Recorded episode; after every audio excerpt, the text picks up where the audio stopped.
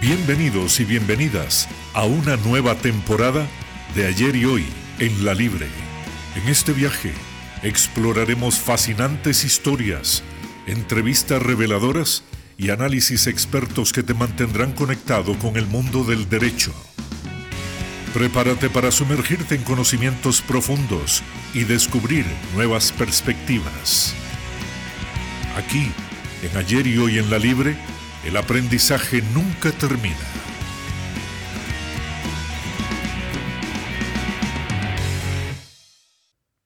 Bienvenidos y bienvenidas al podcast Ayer y Hoy en la Libre. Les saluda la conductora Andrea Solano. El día de hoy tenemos un invitado muy especial, el licenciado Miguel Magluf Lowe. Él es graduado de la Universidad Escuela Libre de Derecho. Miguel se ha destacado en Derecho Laboral y es experto internacional en litigación oral en procesos civiles y comerciales. También ha demostrado su compromiso excepcional con la excelencia y la ética profesional. Su trabajo en el desarrollo y la implementación de procesos de mediación destacan su versatilidad y dedicación a la justicia. Muchísimas gracias por acompañarnos en este podcast de Ayer y Hoy en la. Muchas gracias, Andrea. Más bien a ustedes por el espacio eh, que me brindan. Para mí es realmente un orgullo y un honor que me hayan invitado a este podcast de ayer y hoy en la Libre. Eh, como egresado de la universidad, eh, para mí es muy importante también eh, poder aportar un poco de lo que ya he vivido en la calle y lo que me gustaría comunicar tanto a los futuros abogados como a los colegas. Licenciado, muchísimas gracias. Hoy vamos a tocar un tema muy interesante, que es el tema de la negociación y la conciliación como una herramienta del abogado astuto y eficiente. Cuéntenos un poco por qué eligió ese tema y cuál es la importancia para los abogados, a los abogados y abogadas aprender precisamente de la negociación y conciliación. Bueno, yo escogí este tema porque uno en la universidad sí lleva mediación y conciliación como parte de los cursos, eh, pero otra cosa es ya la práctica de las tácticas de negociación como método de llegar a un buen acuerdo durante la conciliación. La negociación es una habilidad crucial para los abogados, ya que a menudo representa el camino más directo para alcanzar los resultados que sus clientes buscan. Los clientes esperan de sus abogados no solo competencia profesional, sino también comunicación efectiva y resultados. Lo que sucede hoy día es que la mora judicial generada por la saturación de procesos en los juzgados eh, presenta un desafío significativo para la Administración de Justicia. Esta sobrecarga conduce a retrasos prolongados y dificulta enormemente la obtención de una justicia pronta y cumplida para el cliente. Es en ese contexto donde se evidencia la ventaja que representa el buscar soluciones efectivas para desahogar los juzgados y obtener en tiempos razonables los resultados que el cliente necesita.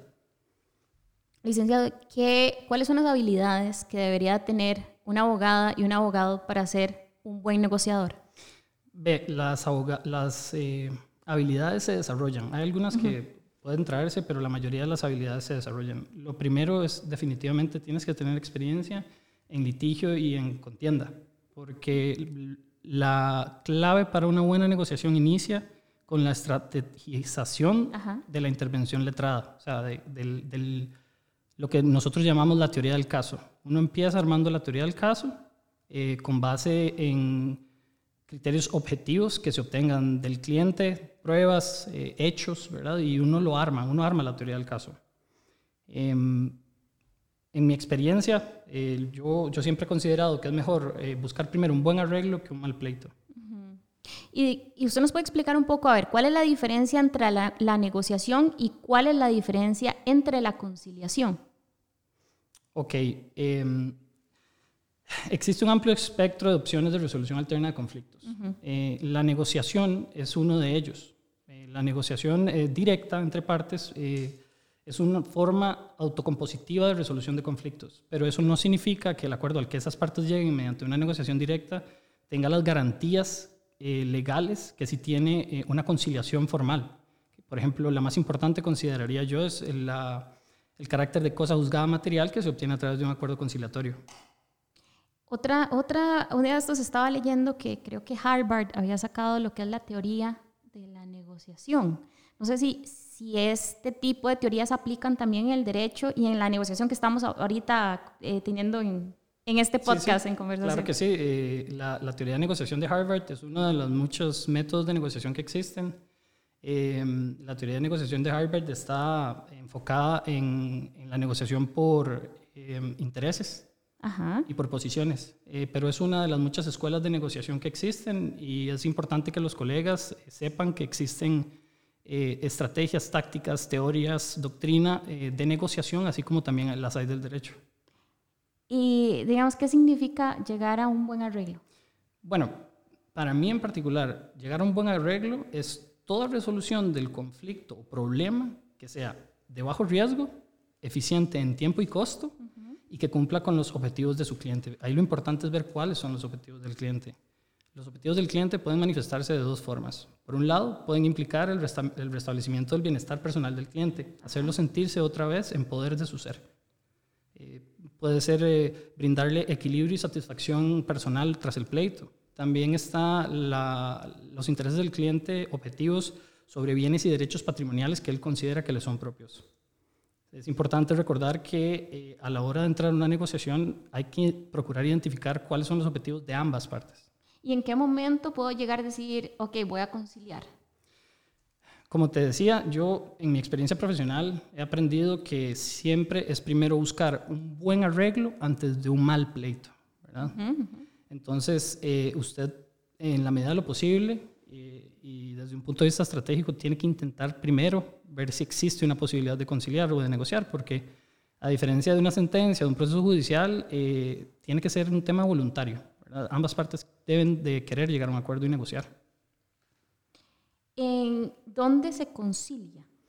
Bueno, se concilia, vamos a ver, ¿dónde se concilia? Eh, usted puede conciliar en juzgados, donde existe la conciliación judicial o conciliar judicialmente, que yo llamo. La conciliación judicial es cuando ya hay un pleito eh, en, en, los juzgados, cuando ya hay una causa abierta, un proceso, y se aprovechan las etapas procesales predeterminadas en la norma eh, para la apertura de una audiencia de conciliación. Por ejemplo, en la audiencia preliminar, por lo general, una de las actividades de la audiencia es eh, la, apertura de una audiencia de conciliación, analizando si las partes tienen la voluntad de. Entonces, conciliar, eh, la conciliación judicial es, para mí es eso.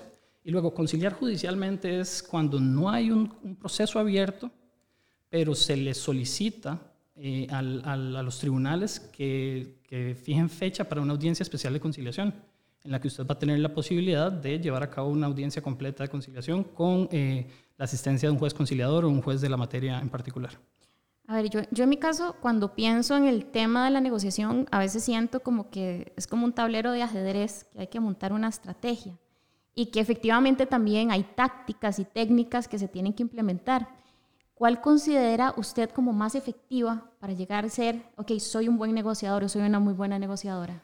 Bueno, yo no, no creo que uno pueda decir que uno es o no un buen negociador. Lo que yo sí creo que se puede llegar en, la, en el ejercicio profesional de las, de las técnicas de negociación y conciliación es a, cada vez sentirse más seguro y mejor con las técnicas que usted va aprendiendo y que usted va agarrando y va eh, haciendo parte de, de, su perfil de negociador. Vamos a ver, lo que usted está hablando es lo que yo llamo la preparación científica de la estrategia de intervención del profesional en derecho.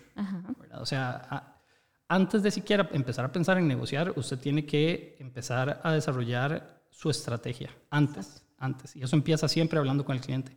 Yo considero que el abogado destaca como el profesional mejor preparado para llevar a cabo una negociación o una conciliación, porque como conocedores que somos del derecho, tenemos la posibilidad de construir lo que yo le mencionaba que es la teoría del caso. Claro, claro. La teoría del caso, ya a nivel práctico, eh, consiste en determinar objetivamente la posición jurídica del cliente dentro del pleito. Esto es, como le decía, con base en situaciones fácticas y elementos probatorios que uno como abogado logra obtener mediante la investigación. La teoría del caso forma parte, es la, columna vertebral de su estrategia, eh, porque no solo es importante para asesorar al cliente respecto a la posición jurídica dentro del conflicto, sino que también nos permite determinar eh, nuestra mejor alternativa para un acuerdo negociado o MAPAN. Eh, la mejor alternativa para el acuerdo negociado es la espada de litigio, que uno siempre tiene que tener lista eh, antes de sentarse en, una mesa de, negociación. Eh, el MAPAN es la mejor opción disponible que usted tiene en caso de no llegar a un acuerdo negociado entre las partes, lo que por lo general responde a la elección del proceso judicial al que usted acudirá, pero ya teniendo una idea de la solidez o no del caso de su cliente desde un enfoque técnico-legal. El MAPAN como estrategia de negociación es vital, porque si usted en el momento indicado durante la negociación lo expone como una capacidad o intención real de llevarlo a cabo, esto generalmente ocasiona que la contraparte visualice las consecuencias de no llegar a un acuerdo y tome más interés y seriedad a la mesa de negociación. Ahora, ¿qué pasa si en el momento que se está aplicando el MAPAM, ¿verdad? Surgen conflictos y cómo se puede llegar, digamos, como a conciliar? Sí, el, el MAPAN es más bien la alternativa a la no posibilidad de negociación. Ah, ok. Si ok. yo no puedo llegar a un acuerdo con usted, esto es lo que voy a hacer. Ok. Si no puedo llegar a un acuerdo con usted, voy a ejecutar las facturas firmadas, voy a ejecutar el pagaré, voy a ejecutar la hipoteca, lo voy a demandar. Pero ya uno tiene, con, el- con la teoría del caso, ya usted tiene armado los hechos, Claro. la prueba y el fundamento de ley tras esa posición jurídica. Con eso, la solidez o no de su, del caso de su cliente y por ende la asesoría de si intentamos conciliar así, si intentamos conciliar de esta otra manera, o mejor no conciliemos y vamos al litigio. Digamos, en el caso, por ejemplo, del manejo de la comunicación de las partes involucradas, ¿cómo se debe manejar ese tipo de negociación? Por lo general, eso ocurre mucho en, en los divorcios, ¿verdad? En los casos de familia. Entonces, ¿cómo manejar el tema de la comunicación con las partes involucradas? Bueno, aquí es el, casi que es el 80% de la negociación en vivo, en mesa, es pura comunicación. Eh, ese es el secreto, que la gente hace, hace negocios con las personas con las que tiene buena comunicación y que resultan de su agrado. Es importante conocer las necesidades de su cliente y de la otra parte. Hay que escuchar eficazmente. Y nosotros como abogados o como neutrales o como conciliadores eh, tenemos que asumir la responsabilidad en el proceso de comunicación como la parte que está escuchando. Este, hay que estar atentos a esos momentos de valor que le van a ayudar a usted eh, a construir su estrategia y tomar nota. Puede que en una conversación una parte revele que realmente es más importante la disculpa de su ex esposa Ajá. que realmente eh, quedarse con el carro, por ejemplo. Exacto. Y si usted logra notar eso, y para su esposa, mm, eh, para su cliente, que no sé, sea la esposa o la ex esposa, eh, no es importante eh, el tema de la disculpa, pero la otra parte sí, usted puede hacer esa concesión en la negociación y lograr obtener mejores resultados. Claro, ahí hay como implícito muchísimos factores, ¿verdad? Tanto comunicación verbal como no verbal y para poder hacer una lectura de cómo llegar a una buena negociación. Sí, eh, en cuanto a la comunicación verbal, es importantísima em, que sea asertiva. Hay que, hacer, hay, que, hay que reconocer los sentimientos de las personas, hay que tratar esos sentimientos como hechos. Pero ahora mencionaste algo sumamente importante, es la comunicación no verbal, Ajá. y en particular el lenguaje corporal. Hay que usar el lenguaje corporal en beneficio.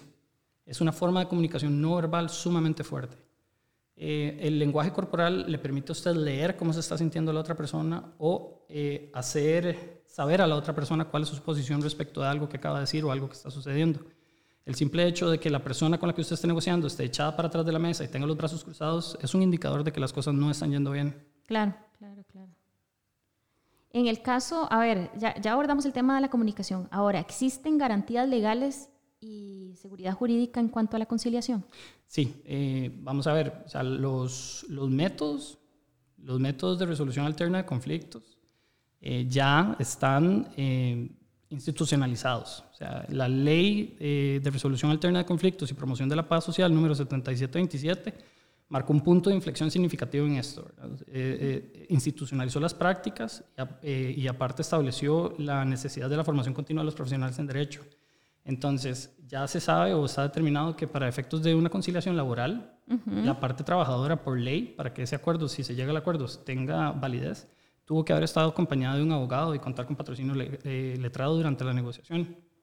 Eh, también eh, otras garantías que se establecen en los, los procesos de, de mediación y conciliación RAC es la neutralidad y la privacidad. Entonces, eh, usted tiene que saber que si usted está en un centro autorizado eh, por el Ministerio de Justicia y Paz o con un juez conciliador o en un centro público de mediación y conciliación, usted está protegido por la confidencialidad y la privacidad. Es decir, lo que usted diga ahí no puede ser usado ni en su contra, ni usted lo puede usar a favor en un proceso judicial. Es totalmente secreto. Tanto lo que se conversa como los arreglos a los que llegan las partes son confidenciales. Y eso da la tranquilidad también en un espacio neutral para poder abrirse y expresar las cosas como tienen que ser. Ahora, otra cosa, o sea, que más bastante, eh, al menos lo que yo entiendo es que en la negociación todavía no hay nada escrito, ¿verdad? Porque uno puede llegar y, y tener el escenario ya como mapeado de decir, ok, esto es lo que va a pasar, pero en algún momento pasa una situación inesperada, un giro, un cambio. ¿Cómo, cómo adaptarnos precisamente a esos cambios durante la negociación? Sí, eh, ahí, digamos, como vos decís, eh, nunca hay nada por escrito. Usted puede creer que la mejor solución es la que usted previó. Eh, sin embargo, es importante llevar más de una alternativa. Cuando las cosas no van como usted lo espera, es importante detenerse, usar el tiempo en su favor y utilizar una estrategia, una técnica que se llama la técnica del balcón, que es extraerse absolutamente del conflicto y procurar mirarlo desde afuera ver qué es lo que está pasando, por qué las cosas no están yendo como yo creía. Por lo general eso se debe a cómo la otra persona está manifestando que se siente. A ver, es como desvincularme de la situación, del conflicto, y es como que yo lo estoy viendo desde un tercer plano. Correcto. Usted tiene que procurar ver siempre el conflicto desde afuera, porque a pesar de que usted está negociando por su cliente, eh, el conflicto es de dos partes. Y es, y es más importante conocer cómo se siente y qué es lo que busca la otra parte. Ahora, ¿cómo definir el éxito en una negociación legal? Bueno, eh, eso, como te decía, bueno, siempre y cuando usted obtenga una solución eficiente en tiempo, en costos y que satisfaga los intereses de su cliente, yo considero que eso es una eh, negociación eh, exitosa. Sin embargo, la decisión final siempre la va a tener el cliente. yo he visto negociaciones de que se caen por, cosas que uno puede considerar poco importantes, pero que realmente para el cliente eran muy importantes. Eh, negociaciones grandes que se caen por poco dinero. Eh, el éxito de la negociación lo va a determinar la satisfacción del cliente y de la contraparte. Ahora, dependiendo de la posición en la que usted esté, eh, a nivel de antecedentes se manejan porcentajes que pueden considerarse beneficiosos dependiendo de la estimación del proceso. Pero ya eso es un tema de estudio diferente. En el caso, por ejemplo, que existe en la negociación diferentes diferencias culturales, eh, principalmente, digamos, en contextos internacionales donde siempre pasan lo que es las bilaterales o las multilaterales, ¿cuáles técnicas hay o cuáles estrategias, estrategias se pueden implementar para este tipo de negociación que es un poco más distinta, verdad? Sí. Parte de, lo, que uno tiene que hacer antes de negociar es conocer al oponente. Y eso significa también conocer de dónde viene, quién es, qué hace, cómo, cómo habla, la forma de comunicación y de qué cultura procede. Eh, respecto al tema cultural es importante investigar. Usted puede conocer, por ejemplo, costumbres de otra cultura en cuanto a saludos, forma de referirse, consideraciones de respeto, que a la hora de estar en una negociación usted las manifiesta y las practica, demuestran que usted realmente tiene interés en esa persona y en construir un arreglo con él que sea duradero. Respecto también del conocimiento, qué tan profundo pueda usted llegar, eh, yo cuando logro tener un perfil de una persona, por lo general me asesoro con un psicólogo o un psiquiatra que me ayude a entender cómo esta persona piensa. En el caso, bueno, yo siempre que escucho el tema de negociación, siempre se me viene en la mente el, lo que es los, los medios alternativos de resolución de conflictos. No sé si podemos abordarlo para explicar a la gente que nos está escuchando qué significa los medios alternativos de resolución de conflictos y en qué momento acudir a ellos. Sí, bueno, los métodos de resolución alterna de conflictos son un conjunto de procesos y técnicas utilizados para resolver disputas de una manera que es alternativa o complementaria a la litigación y los procesos judiciales tradicionales.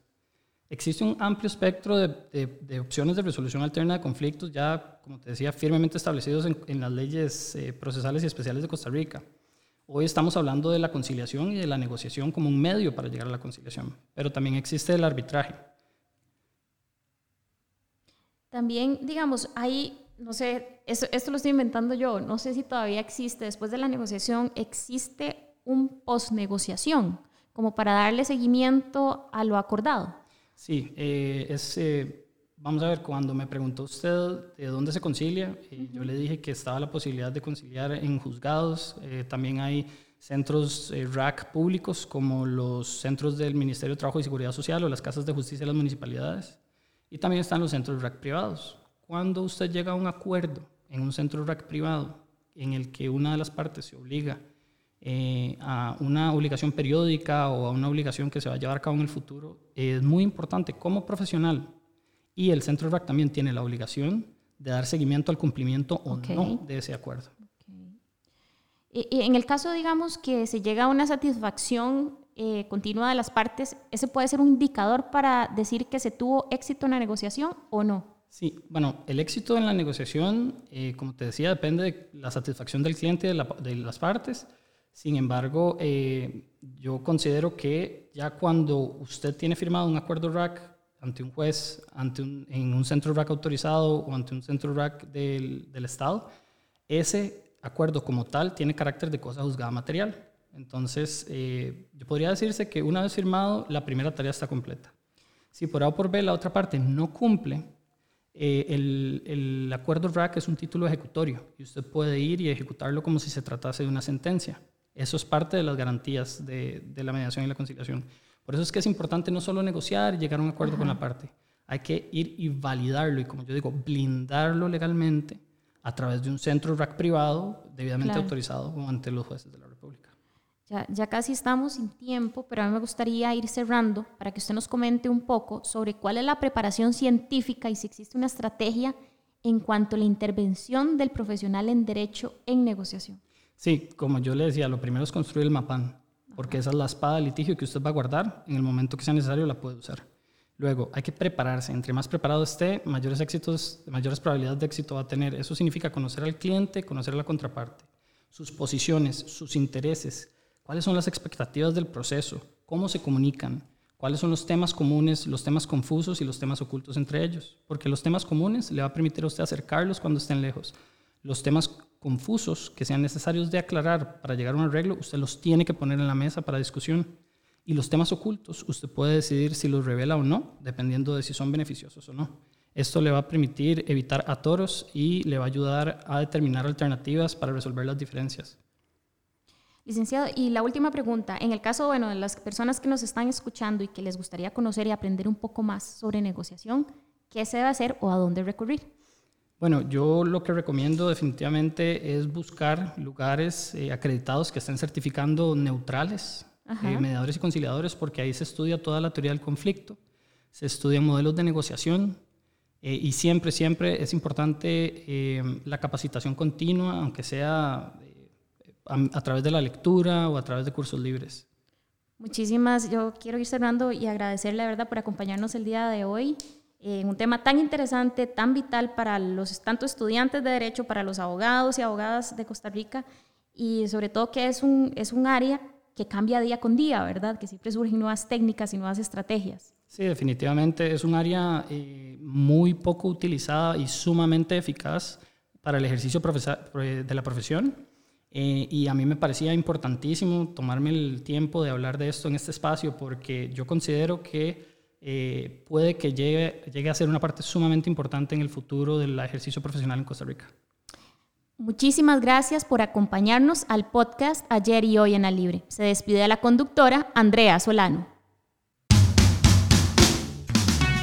Y así concluye otro emocionante episodio de Ayer y Hoy en La Libre. Gracias por sintonizar y ser parte de nuestra comunidad. Si disfrutaste del episodio, no olvides suscribirte y dejarnos tu opinión. Tu apoyo significa mucho para nosotros.